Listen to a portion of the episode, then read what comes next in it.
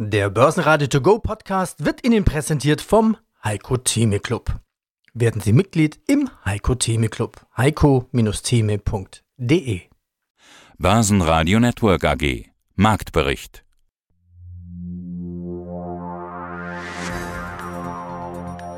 Aus dem Börsenradiostudio B heute Peter Heinrich.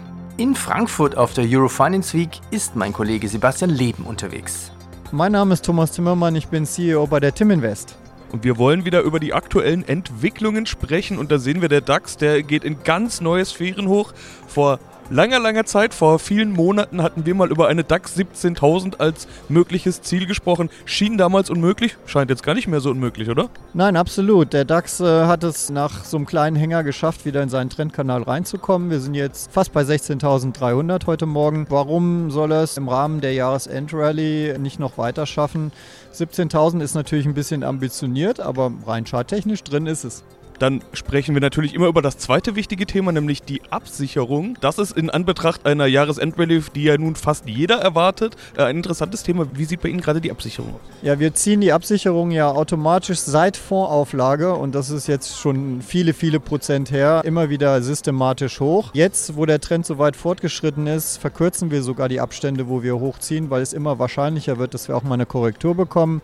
Also wir haben jetzt gerade in den letzten Tagen sehr, sehr viel zu tun gehabt. Wir mussten den DAX an anpassen bei 16.300. Wir mussten den Euro-Stocks anpassen, wir mussten den Stock 600 Europe anpassen, aber wir haben jetzt alle Absicherungen für unsere ETFs. Wir haben ja 94 Prozent des Fonds sind ja in ETFs investiert. Die sind jetzt alle auf dem jetzigen Marktniveau und deswegen fühlen wir uns auch sehr wohl. Nichtsdestotrotz sind wir trotzdem nach, nach oben ein bisschen offen. Wir haben im Moment so eine Exponierung zum Aktienmarkt noch von 25 Prozent. Wie muss man sich das vorstellen? 75 Prozent Kasse, und 25% Aktien. So könnte man sich das vorstellen. In der Realität ist es natürlich nicht so. Wir halten nicht so viel Kasse, dürfen wir gar nicht. Wir haben auch keine Renten. Wir haben einfach die ETFs und haben sie abgesichert. Und dadurch, dass sie abgesichert sind, haben wir so eine niedrige Exponierung. Und deshalb auch eine niedrige Volatilität. Ich habe gerade eine Statistik gesehen, die Sie mir gezeigt haben. Die Volatilität wird ja dann erst interessant, wenn man sich größere Zeiträume anschaut. Vielleicht können wir die Statistik hier äh, gerade noch mal vorholen. Wie viel besser ist denn Ihre Volatilitätsaufstellung im Gegensatz zum beispielsweise dem DAX?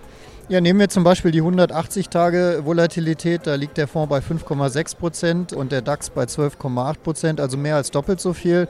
Jetzt in den letzten Tagen war es ja auch beim DAX relativ ruhig, der steigt hier nur ganz langsam, haben wir 7,4 Prozent 30 Tage Volatilität im DAX und nur 2,6 Prozent im Fonds. Das ist also fast eine Anleihe, aber um Gottes Willen, es ist keine Anleihe. Der DAX erreicht im Hoch einen neuen Rekord. Eine der vielen in den letzten Tagen, bis auf fast 16.300 Punkte. Dann wurden die Gewinne eingesackt.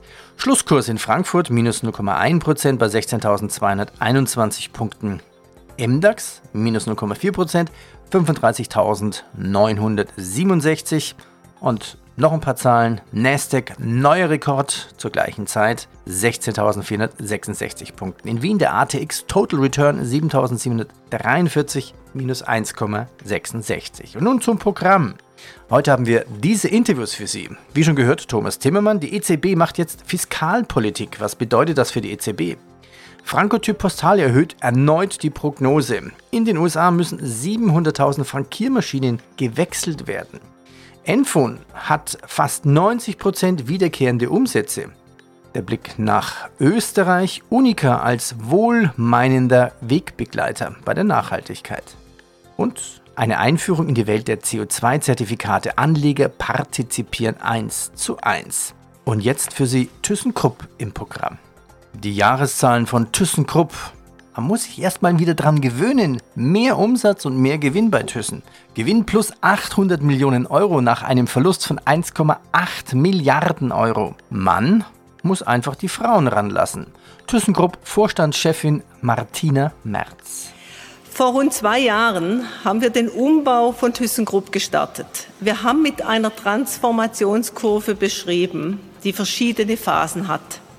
Focus, Improve und Scale. In der ersten Phase bringen wir Ordnung in unser Portfolio. Das meinen wir mit Fokus. Dazu trennen wir uns von einigen Aktivitäten, indem wir sie verkaufen, auf eigene Beine stellen, gemeinsam mit Partnern weiterführen oder wenn es keine andere Alternative gibt, auch schließen. Im zweiten Schritt verbessern wir die Profitabilität aller Geschäfte. Das verstehen wir dann unter Improve. Dazu setzen wir überall in der Gruppe ambitionierte Maßnahmen zur Steigerung unserer Performance und Nachhaltigkeit um. Mit Fokus und Improve schaffen wir die Voraussetzungen, um in die dritte Phase des Umbaus zu gelangen, in Scale. Da wollen wir wieder profitabel wachsen. Wir haben von Anfang an gesagt, dass dieser Prozess mindestens drei Jahre dauern wird. Die Corona-Pandemie hat uns zurückgeworfen, aber nicht aufgehalten. Wir haben in den beiden vergangenen Geschäftsjahren viel Momentum aufgebaut. Unsere Vision, ThyssenKrupp als leistungsstarke Group of Companies, ist in Sichtweite. Eine ganze Reihe der vielen kleinen Schritte, die das dafür braucht, sind wir in den letzten beiden Jahren gegangen in hoher Frequenz und mit dem festen Willen, dieses Unternehmen im doppelten Wortsinn, im doppelten Wortsinn nachhaltig voranzubringen. Hier nur einige Schlaglichter aus dem vergangenen Jahr. Unsere Automobilzuliefersparte ist im Markt gut positioniert und hat im vergangenen Geschäftsjahr neue Projekte mit einem Gesamtumsatzvolumen von 6 Milliarden Euro gewonnen darunter auch Großprojekte für BMW, Daimler, Ford, Stellantis, Tesla, Volvo und Volkswagen. Bei Steel Europe haben wir mit 690 Millionen Euro deutlich über Abschreibungen investiert und unsere Stahlstrategie 2030 weiter konsequent umgesetzt. Es ist übrigens der höchste Überschuss seit dem Geschäftsjahr 2007-2008 bei ThyssenKrupp. Heute vor 25 Jahren ging die T-Aktie an die Börse. Nun sagt die Telekom raus aus T-Systems. Die Großkundensparte ist seit längerem die Problemtochter der Telekom. Auch Umbauten und Stellenabbau haben daran nichts geändert. Nun erwägt der Konzern den Verkauf von T-Systems. Schönen guten Tag zusammen. Mein Name ist David Hartmann und ich bin Produktmanager der Bank von Tobel Europe AG. Das heißt, ich verantworte die Anlagezertifikate für die Märkte Österreich und Deutschland. Also nochmal zu diesem Grundgedanken. Es ist ja so, dass vielleicht große Firmen, also Energieunternehmen, Industriemetalle, Zement, die brauchen viel, viel Energie, Papierproduzenten. Also diesen Unternehmen ist es ja nicht mehr erlaubt, CO2 oder andere Treibhausgase auszustoßen, ohne dass sie dafür eine notwendige Anzahl von gewissen CO2-Emissionen vorweisen können. Die kaufen das dann und wie geht das mit diesem Zertifikat dann weiter? Wer bekommt das Geld? Wo wird das verwaltet? Wie kann man sich das vorstellen? Ja, genau. Das ist dann die zweite Ebene, natürlich ein Instrument, das die Staaten für sich entdeckt haben, weil sie natürlich den CO2-Ausstoß auch im eigenen Land reduzieren wollen, dass sie gesagt haben, oder die Hauptausstoßschuldigen, sage ich jetzt mal, in Industrieunternehmen identifiziert haben und vor allem besonders intensive, also energieintensive Branchen, die dürfen dann eben äh, nicht mehr ungebremst CO2 emittieren, sondern das funktioniert in Europa auf EU-Ebene. Da werden entsprechende Emissionszertifikate herausgegeben und der Besitz eines solchen Zertifikats berechtigt eben das Unternehmen, eine Tonne Treibhausgas zu emittieren. Das heißt, vereinfacht gesprochen, als Unternehmen dürfen sie eben dann äh, nur so viele Tonnen Treibhausgase pro Jahr emittieren, wie sie auch Zertifikate vorweisen können. Und die Anzahl der Zertifikate, die bekommen sie erstmal grundsätzlich als Unternehmen eben von der Europäischen Union überreicht. Wenn Sie jetzt natürlich äh, das Problem haben, dass Sie vielleicht mehr CO2 emittieren wollen, als Sie eigentlich Zertifikat besitzen, dann müssen sie eigentlich ein anderes Unternehmen finden, das sein zugeteiltes Kontingent nicht voll ausschöpft und diesem Unternehmen dann die Zertifikate entsprechend abkaufen. Das heißt, die Anzahl der Zertifikate, ist die dann begrenzt? Genau, komplette Mechanismus wird als Cap Trade bezeichnet. Cap, also das englische Wort für Obergrenze.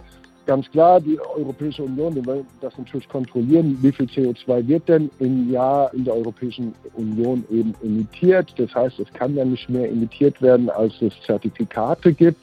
Und diese Obergrenze natürlich, um dann eine Reduzierung zu erreichen, die wird dann jährlich herabgesetzt. Ganz einfach, dass die Industrie eben dann auch in die Not kommt, handeln zu müssen.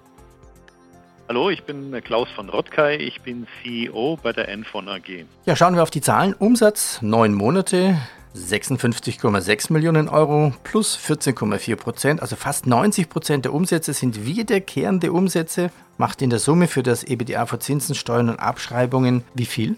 EBITDA ist auf, bereinigte EBITDA ist auf 2,8 Millionen gewachsen.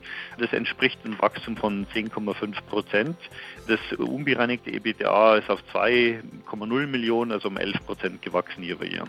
Wie sehr leiden Sie eigentlich, und da kommen wir zum nächsten Mangel, vermute ich jetzt, an Softwareingenieuren. Hier brauchen Sie da noch viel, viel mehr. Genau, also wir haben ja schon viel, muss man sagen. Wir sind in einer glücklichen Position, aber wir wollen ja noch höher hinaus. Wir haben uns in eine sehr ambitionierte Strategie gesetzt und dafür brauchen wir mehr Entwickler, weil wir natürlich nicht nur jetzt in Marketing und Vertrieb mehr investieren wollen und weiter unser zweistelliges Wachstum äh, beschleunigen wollen, sondern wir wollen ja auch die, die Produktpipeline äh, füllen, sodass wir dieses Wachstum eben auch langfristig fortsetzen können, beziehungsweise vor allem auch noch äh, beschleunigen, weil wir natürlich noch, noch mehr Ambitionen haben. Und dafür brauchen wir dann auch mehr Entwickler, weil, wie gesagt, wir wollen ja auch mehr Produkte an, an den Markt liefern. Wir bedienen ja hauptsächlich heute den, den, den Mittelstand mit ausgewählten Enterprise-Kunden und wir wollen ähm, immer noch mehr mal, Features dazu äh, bauen über die nächsten, sag mal, äh, ein plus Jahre, wo wir dann auch ähm, ähm, unsere Standardlösungen für immer mehr große Unternehmen auch die meisten deren Anforderungen erfüllt, die weniger auf Leistungsfähigkeit äh, abzielen, sondern mehr auf gewisse Verwaltungs- und Administrationsrechte, mhm. die wir dann eben auch mit abdecken und dann unseren potenziellen Markt noch weiter vergrößern. Ja, und dafür ist es halt notwendig, dass irgendwer die, die notwendigen technischen Skills mitbringt, den Code zu schreiben, die User Experience zu perfektionieren, die Qualität zu sichern und so weiter. Dafür stellen wir sehr viele Leute an werden dieses Jahr, ich gehe davon aus, über 100 Leute äh, anstellen im gesamten Jahr und nächstes Jahr sollen es mindestens noch so äh, äh mindestens so viele sein. Ähm, das ist viel, ja. Äh, allerdings verliert man natürlich zwischendrin auch wieder Mitarbeiter, deswegen ist nicht alles Nettoaufbau, sondern natürlich viel Brutto auch. Ja. Und was gab es sonst noch an der Börse? Bei Gasco wird die Gewinnprognose erhöht. Überraschend gute Zahlen von Nvidia, Aktie plus 15% Macy's plus 14 und DDZ Bank senkt den fairen Wert für Cisco von 57 auf 55 Dollar. Hallo, ich bin Carsten Lind, CEO der Franco-Chip Postalia. In den USA müssen in den kommenden drei Jahren 700.000 Frankiermaschinen gewechselt werden. Warum ist das eigentlich so? Ja, das klingt wahrscheinlich ein bisschen merkwürdig oder überraschend für die meisten, aber der Hintergrund ist, dass seit ein paar Jahren hat der USPS, also äh, der Postal Operator äh, Amerikas, hat diese neue Sicherheitsstandard IMI eigentlich formuliert und die wollen, dass alle Firmen im Bereich äh, Frankiermaschinen, die müssen eigentlich, äh, also alle Frankiermaschinen compliant mit dieser IMI-Standard machen. Und eine gute Nachricht für uns ist natürlich, dass alle Frankiermaschinen, das für uns relevant sein auf amerikanischem Markt, ist seit August, September oder sowas IMI compliant. Also wir sind eigentlich bereit, hoffentlich so eine ja, gewisse Menge von diesen Kunden zu gewinnen. Also you're ready to go sozusagen. Ja, stimmt. Die Frage, die wir 2021 eigentlich fast jedem Vorstand stellen, Thema Lieferengpass. Haben Sie etwas, auf was Sie warten müssen? Bauteile, Chips für die Prozesse, Automation? Läuft Ihnen alles, was, was geht? Bekommen Sie alles, was Sie wollen? Also wir sind natürlich auch, wie alle anderen Firmen, äh, teilweise in diese äh, globale Lieferungsketten oder Global Supply Chains. Wir steuern dort äh, so aktiv wie möglich und überwachen wie wir können die verschiedenen Komponenten einkaufen und so weiter und so weiter. Wir sind für 2021 ganz gut aufgestellt und es sieht wohl auch so relativ positiv aus für 2022. Äh, so, aber man, man spürt natürlich hier und da, dass mindestens kurzfristig gibt es hier und da Herausforderungen. Wer ist oben, wer ist unten im DAX? Siemens Healthineers plus 3,8%, Covestro plus 2,8% und Daimler 1,7%. Die Verlierer Continental minus 3%, MTU minus 2,1% und Heidelberg Zement minus 1,7%. Andreas Brandstetter, CEO Unica Insurance Group. Thema Digitalisierung. Sie sind ja auch eine der großen VC-Investoren. Also Unica verdoppelt jetzt auch so die Meldung, die Startup-Investments auf 150 Millionen Euro. In welchen Startups werden Sie dann investieren wollen? Was passt ins Boot? Und Sie haben ja schon über 30 Startups. Können Sie ein paar Beispiele nennen? Und wie viele der Startups sind eigentlich schon profitabel und müssen die überhaupt profitabel sein? Ja, und wer ist das Unicorn sozusagen? Eine ganze Reihe von Fragen. Aber vielleicht können Sie ein bisschen Beispiele nennen. Wir haben ungefähr in 35 Startups, Fintechs und Insurtechs in ganz Europa investiert und tun das rein opportunistisch. Das heißt, die digitale Dividende steht bei uns nicht im Vordergrund. Es geht eindeutig und primär um die finanzielle Dividende und hier haben wir Zuwächse im Portfolio von rund 25 Prozent an Wertsteigerung. Das Unicorn, das am bekanntesten ist, ist unser Investment in Bitpanda. Das ist sicherlich etwas, was auch weit über Österreichs Grenzen hinaus, über Europas Grenzen hinaus bekannt ist. Und weil sie gefragt hat nach der Profitabilität, die steht für uns überhaupt nicht im Vordergrund. Die meisten Startups sind natürlich, und das liegt in der Natur der Sache, noch nicht profitabel, aber haben sehr hohe Wachstumsraten und dadurch Wertsteigerungen.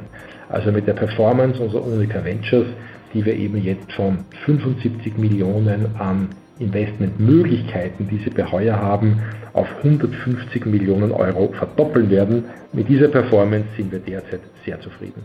Sie nannten es digitale Dividende. Hätten Sie noch ein, zwei Beispiele von Startups, in denen Sie investiert haben? Company zum Beispiel ist ein Beispiel, Finabro, Twisto in Tschechien, also es sind lauter Namen, die in der Branche bestens bekannt sind. Omnius zum Beispiel, digitale Schadensbearbeitung aus Berlin, aus Deutschland kommen. Das sind nur einige Highlights, die uns derzeit sehr große Freude machen. Und natürlich nehmen wir schon auch, wenn es sich irgendwie ausgeht, die sogenannte digitale Dividende mit. Wir kommen ja mit super innovativen Geschäftsmodellen dadurch in Kontakt. Aber das Investkriterium ist einzig unsere Beurteilung, glauben wir, damit Geld verdienen zu können oder nicht.